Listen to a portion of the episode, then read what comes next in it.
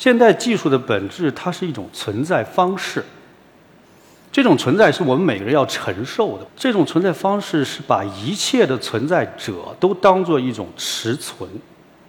什么叫持存呢？简单说就是我把持一个东西，任意的去取舍、去摆弄它，就叫持存。就是你什么也不是，无关紧要，你没有内在的价值，我可以随意的摆弄你。但现代社会我们面临的是人的持存化。在现代技术的逻辑下，人被看作是标准件。在座各位还有我，我们随时都可以被替换。我们没有内在的尊严和价值。我们吃东西就是为了别饿着，不断的输出劳动力，我们无关紧要。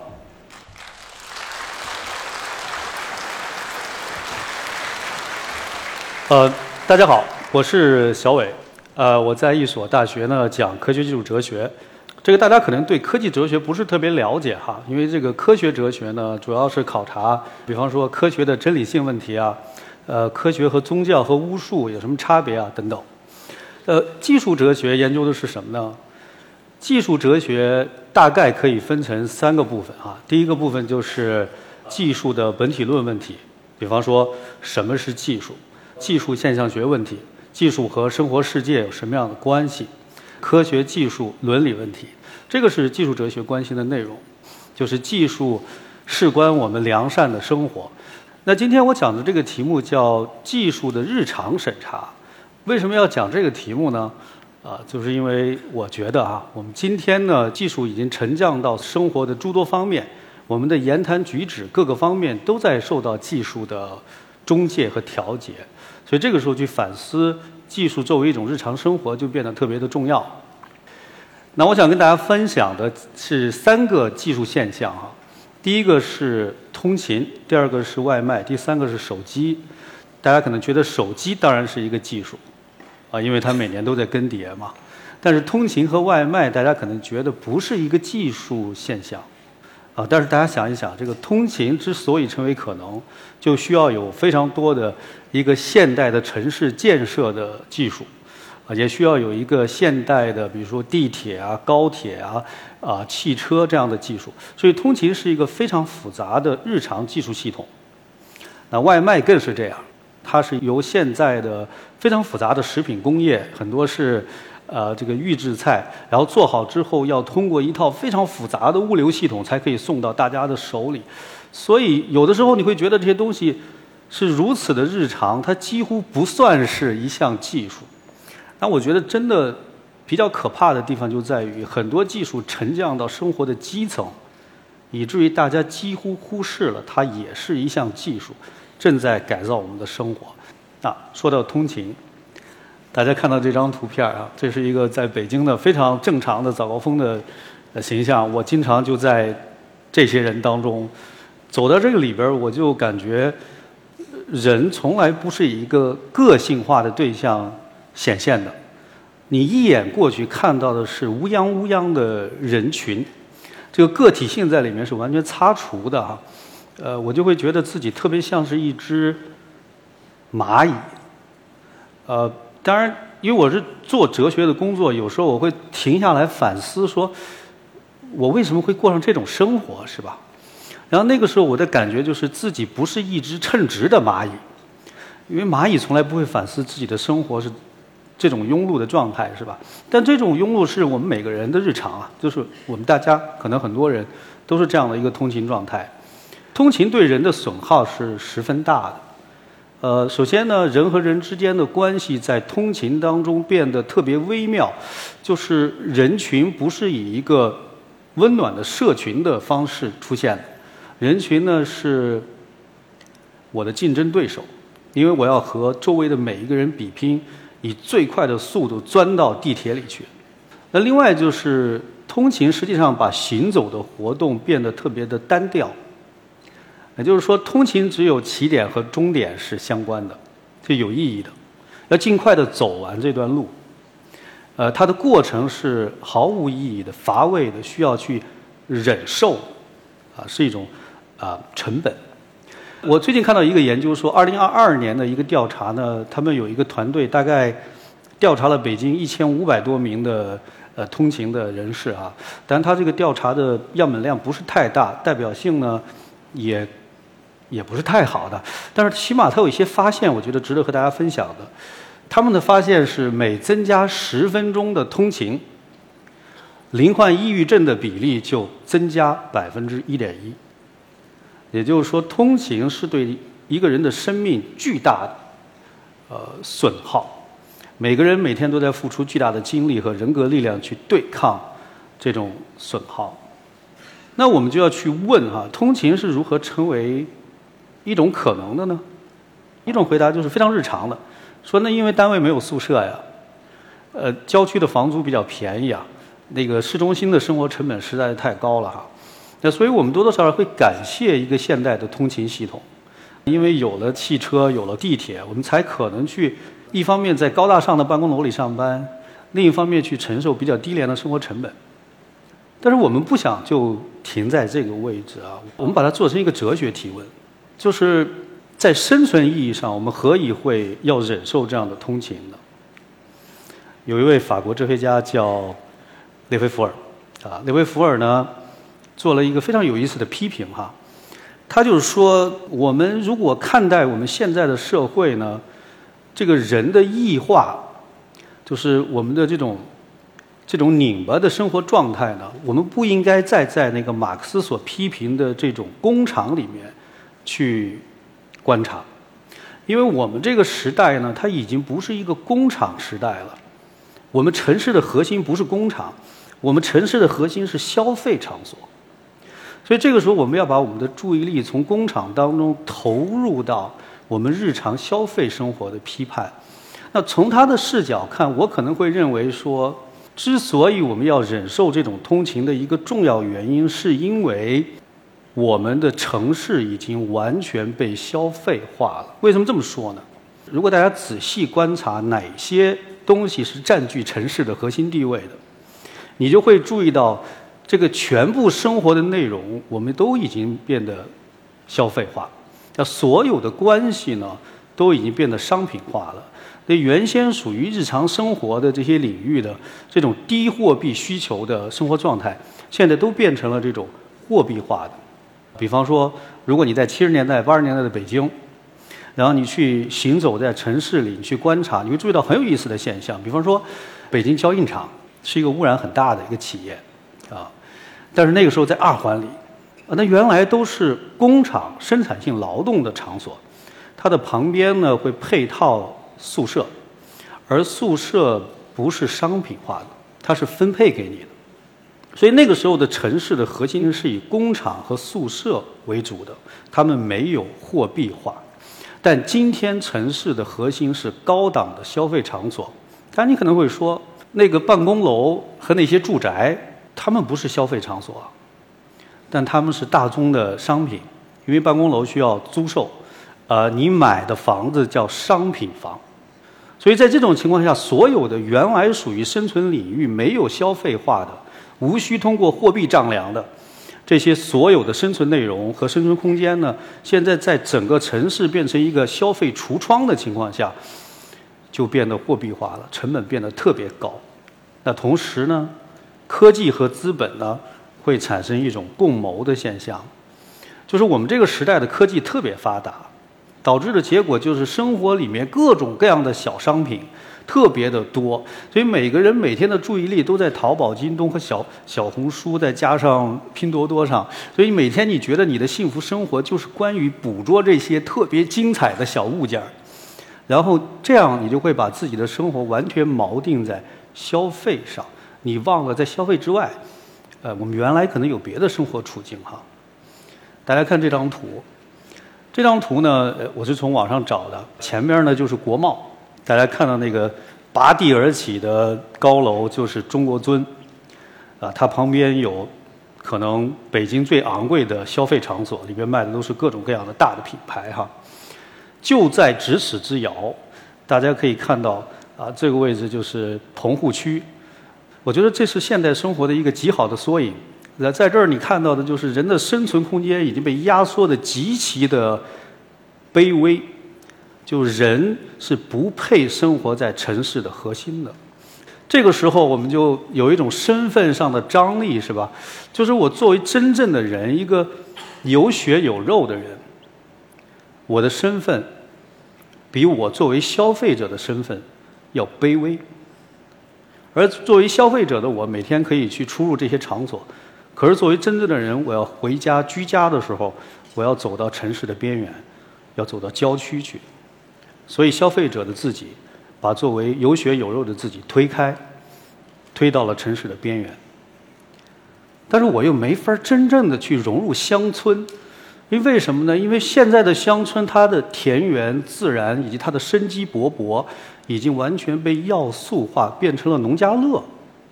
我需要支付购买去获得这种田园的体验，也就是乡村和城市已经完全同样的消费化。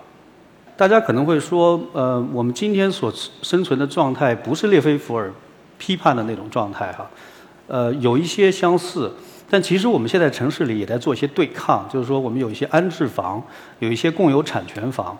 啊，有一些经济适用房，那这些东西都是在和城市作为消费空间进行一个非常有力的对抗啊，就要把生存领域继续插入城市的中心。呃，我想现在可能慢慢的做的会呃越来越好一些。那我们当然要记住，呃，尤其是对我自己来说，每天去挤地铁的时候，我会知道道路可以不是通勤。就是当我走在乡间小路上做徒步的时候，我不需要设定一个目的，我也不需要设定一个路线，我只需要行走，并且行走可以是幸福的。我觉得这个维度始终还是要得到保留。经过一上午的通勤哈，你忙了一上午，到了中午的时候，你可能说的最多的一句话是叫个外卖得了。啊，这个时候呢，你叫的外卖大概率是有一个预制菜。给他送到特定的地方，然后有一个人把这个预制菜加热，然后由快递员送到你的手里。那有的时候你会觉得挺焦虑的，对吧？因为我们大家都会觉得老吃这个东西不太合适，啊，你就会说那个实在不想吃了。所以这个时候你就跋涉到一个商场里啊，一个消费场所，你到里边，然后你点了什么呢？你点了就是分米鸡和烤鱼。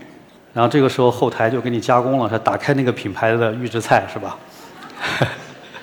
然后帮你加热一下，然后端你桌上。所以有时候我觉得现代生活就是挺奇怪的，就是现代生活的人拥有很多的自由，但是这些自由呢，它特别琐碎，就是我们可以选择在家、在公司和在商场吃外卖啊。你要说它是自由吧，但是它显得无关紧要，是吧？呃，但是我们就是这样的一个处境啊，呃，所以我有时候会在想说，外卖这么难吃是吧？为什么我还要去吃？啊，当然我们还是有一种生活性的解释，说我们太忙了，我们没时间。但是我们还是有一个哲学提问是吧？就是我们想问说，外卖成为可能的那个前提条件，那个最为一般的前提条件是什么？我觉得这个人物大家可能相对比较熟悉啊，叫马丁·海德格尔。他有一个观点，我觉得对于我们理解外卖是有好处的哈。他说，我们现代技术的本质呢，它不在于它是一种工具。现代技术的本质，它是一种存在方式。这种存在是我们每个人要承受的，不是我们制造的，是我们要承受的。呃，它是什么存在方式呢？它就是说。这种存在方式是把一切的存在者都当做一种持存。什么叫持存呢？简单说就是我把持一个东西，任意的去取舍、去摆弄它，就叫持存。就是你什么也不是，无关紧要，你没有内在的价值，我可以随意的摆弄你。海德格尔会认为说，左边的这个水车呢，也是一项技术，但它不是现代技术。它是前现代技术，这个技术没有把万物持存化，因为你看这个小河，它的河道、它的生态不会因为这个水车有任何的改变吧？尽管水车也把它当做动力，但它不会改变小河的流向和生态。小河从远处望去仍然是富有诗意的存在，小河还是它自己。右边这是一个水电站，它把上游的水位抬高，会淹没千顷的良田，很多人的家庭都必须面临的搬迁。而且后边的很多小的支流会断流。那这个时候，这个水电站就把这条小河完全变成了一种随意摆弄的东西，小河的内在价值和诗意完全丧失了。这个东西是持存化的，小河什么也不是，小河就是推动水轮的动力。但现代社会我们面临的是人的持存化，在现代技术的逻辑下，人被看作是标准件，在座各位还有我。我们随时都可以被替换，我们没有内在的尊严和价值。我们吃东西就是为了别饿着，不断的输出劳动力，我们无关紧要。与此同时，食物也变得吃存化。那食物是什么呢？既然人都无关紧要，食物就是为了填饱肚子的营养的物质，就是卡路里。那所以，食物的最高级的储存化的形式是变成香精。所以，大家走进一家饮料店，你会注意到说。很多的瓶瓶罐罐里装着香蕉口味、菠萝口味、芒果口味、草莓口味，但是你并看不到这个味道的样子，你只能看到的是香精，它已经完全的持存和要素化了，它变成了料理包，它方便速食。当人和食物都变得无关紧要的时候，食物才会显现为外卖。所以，当你的母亲看到你每天吃外卖的时候，她觉得你不爱自己，没有把自己当成是人，你把自己当成是一个无关紧要的东西。但是吃饭这件事情，从来不是无关紧要的吧？有一位哲学家叫伯格曼，啊，他把我们的生活里面的所有的事物呢，笼统的归为两类，一个叫焦点事物，一个叫消费事物。那消费事物就是吃外卖，但焦点事物是我们每个人应该投入巨大精力进行关注的事物，它需要我们进行关系性的投入，而不再是个人的消费。什么叫关系性的投入呢？大家看这张照片，呃，这是一个八十年代一家人聚餐，然后这个桌子上的食物和外卖的差别不在于多寡，我们也可以叫一大桌子外卖吃哈，它的差异在哪儿呢？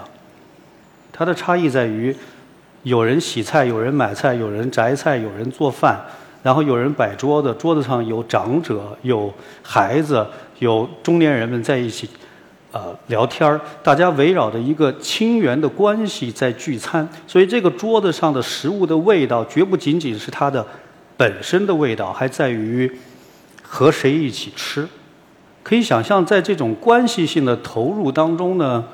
我们感觉到的更多的是一种负担，比方说我要回家跟这么多亲朋好友一块儿吃饭，我是那个不做声的那位，不知道他们又是不是又问我有没有评上这个或那个，啊，所以我会觉得压力很大，是吧？但是大家注意，讲到这儿我有点心虚啊，因为我知道会引起争议哈。你之所以会觉得关系性的投入会压力大，按照韩敏哲的说法。是因为你完全接受了一种新自由主义的承诺，这个承诺有两句话，大家看着非常眼熟，甚至于觉得很温暖。第一句叫“你开心就好”。当你遇到很多挫折，当你面对很多抉择的时候，如果有一个人在你边上跟你说“你开心就好”，你会被暖到。但是你在关系性的投入当中，你之所以觉得别人的关心、别人的关注、别人的垂询是一种压力，是因为你买了这个账，你觉得我开心最重要，我对这种关系性的这种交往本身没有兴趣，我觉得它是负担。但韩敏哲会说，如果你不断强调以个人欲望的满足、以个体的开心为主的这种生活方式，你会滑向自恋。而自恋会导致焦虑、抑郁、空心、乏味以及倦怠。第二句，只要你努力，你就会更好。啊，这个时候我们才能容忍每天吃那些无关紧要的食物，因为我们脑子里老想着有一个更好的自己。我当下是可以不把自己当人的，所以你才能够忍受吃那些非常单调的东西。无关紧要的东西，因为你的此刻是无关紧要的。但是韩敏哲提示我们说，不是这样的。啊，如果你老觉得你努力就好的话，你掉入了新自由主义的暴力陷阱。因为暴力的拓扑学大概分三个步骤：第一个步骤消灭你，这是暴力赤裸裸的展开；而第二个步骤监视你，你如果做的不对，我盯着你；而第三个阶段就是积极的鼓励你，让你自我规训，你可以，你行，你只要忍受当下的无关紧要。以后就可以更加成功，这是暴力展开的第三个阶段，而我们都是买账的。那我刚才说的这些呢，我不断的强调它是韩炳哲的观点，是因为我不想让大家觉得这是我的观点，哎，我压力非常大哈。但是我时常觉得呢，哲学呢就是如鲠在喉，哲学就是持续的制造不适感、他者性、否定性。让自己能够在当下的日常当中呢，保持着一个另外的向度。不管是新自由主义还是社群主义，我觉得都不可能给我们提供一个一劳永逸的答案。但是我们应该保持如鲠在喉的感觉，要时刻维持着一个否定性的向度。哦，这一点可能是哲学的一个功效。那吃完外卖，忙了一下午。呃，回到家里，这个时候你可能遭遇第三种技术现象啊，就手机。呃，我们每天都感觉到手机给我们带来了很多的便利的同时呢，也给我们带来很多的绑缚啊。我们老觉得手机在挟持自己，有的时候是很强的粘滞性啊，我没法摆脱它。那手机的批评，我想提这位学者啊，伯格曼。他有一个呃观点特别有意思，叫装置范式。他说：“你看啊，我们现代技术和原来的这个技术之间是有巨大差异的。哦，一百年前的技术，它的核心的状态是机器在工厂里轰鸣，而现代技术的特点是它小巧化，全部变成了微小的装置。然后手机就是一个这样微小的装置哈，它仿佛是一个幸福世界的开关。”只要你拨动它，所有的便利、所有的幸福就会涌入你的现实生活当中，让你觉得特别特别幸福哈。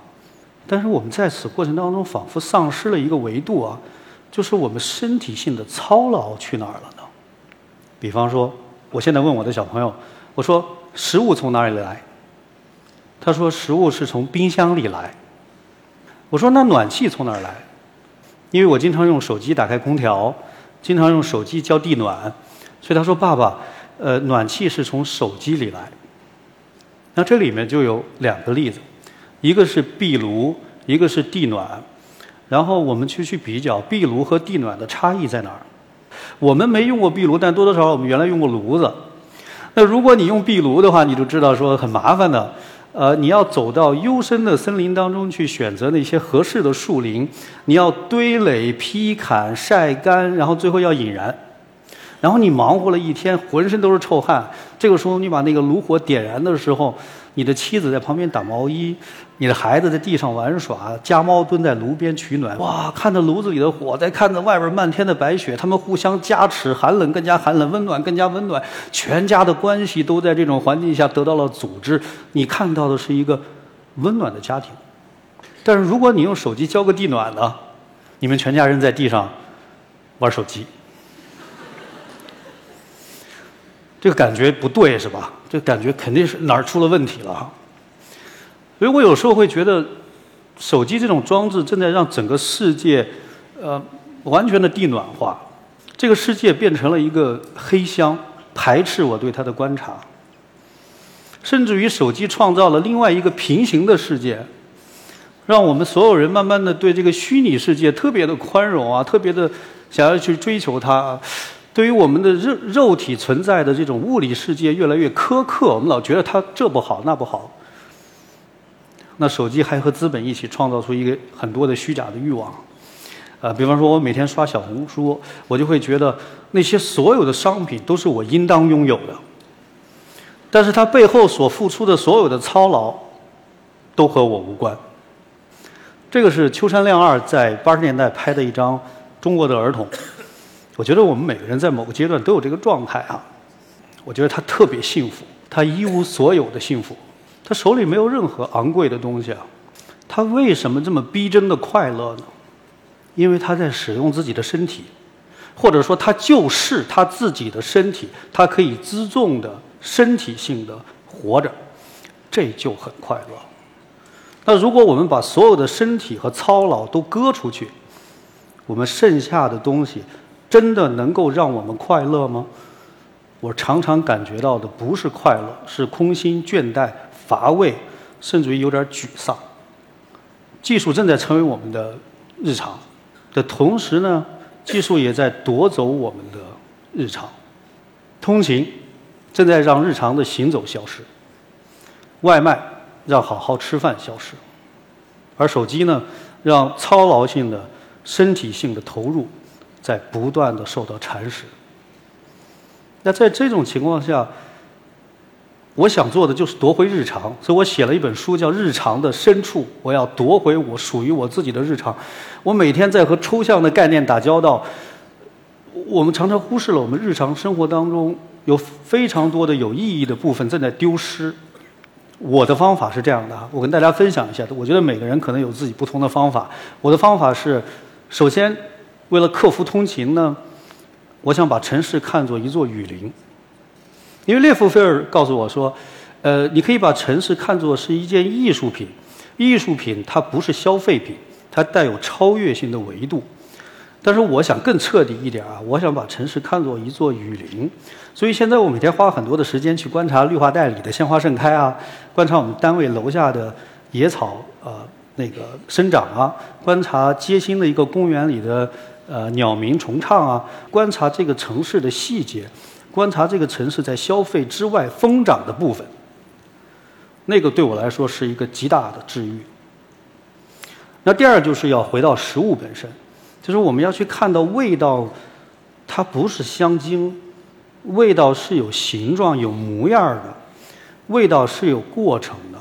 我尝试去种了一些薄荷。薄荷比较好种，而且你搅下来之后就可以泡那个薄荷水，加一点蜂蜜，味道非常好。所以这个时候你就能够看到味道拔地而起，并且看到它在阳光下逐日的生长，然后你将自己的生命同土地和植物重新连接起来。而最后呢，就是我们要重估操劳，就是身体性的付出和操劳呢，可以是生活的锚点。而完全便利化的生活呢，会让我们觉得无所适从。我的操作思路是每天接送孩子，呃，因为接送孩子其实是一件特别郁闷的事儿，因为你要替他整理书包，还要催促他行走，然后他在路上还不停地跟你争执啊，嗯，尤其当你有两个孩子。但是我觉得我需要他们，呃，胜过他们需要我，因为我觉得。在这种操劳过程当中，我建立了爱欲，我关注他者超过关注自己，我克服了自恋，让我没有那么焦虑。所谓的回到日常、夺回日常，并不意味着我们要呃完全放弃现代的技术。我不是一个反技术主义者，呃，我也不想拒斥现代性，我不想造成这样的误会。呃，海德格尔曾经说过一句话啊，他在一个演讲叫“泰然让之”。这个演讲当中呢，他有一句话我印象特别深刻。他说：“完全抵御现代技术是愚蠢的。我们真正要具备的态度是什么呢？是让技术既在我们的生活里，又在我们的生命之外。就是我们可以让技术进入，带来很多便捷。”但是永远不让他们垄断我们的生命体验，不要把技术的便利看成是生命存在的全部内容。而这个思考，觉得是十分有意义的哈。我想做一点告白哈，因为我自己从事这个哲学工作啊，呃，我容易变得抽象啊，而且变得乏味。我常常觉得那个哲学是一个其实挺苦闷的职业啊，不像其他的讲者，他们可以讲具体的东西啊。他给了你很多的视野，你可以从很多角度去观察那个最为一般性的东西。呃，但是他没有给你一个特别强壮的肢体，就是你没法使用哲学去改造自己的生活，因为改造生活可能需要的是勇气、胆量，甚至于一点狡猾，而哲学恰恰给不到你这些东西。但是人生的意义呢，就在于，尽管很多的挣扎是徒劳的，但是也要挣扎。那个人的金贵，我觉得可能就在于这种徒劳之中。不停的挣扎，所以夺回日常可能是一场非常艰难的城市巷战。你要在很多微小的细节当中去改造自己的生活和心态。其实，不管是海德格尔，还是列菲伏尔，还是韩炳哲，他们的理论对于绝大部分人来说都是无关紧要的。那真正跟我们息息相关的是。从日常生活的最小的方面，从日常生活的细枝末节之处，来改造我们的生活，这个需要的可能更多的是勇气。谢谢大家。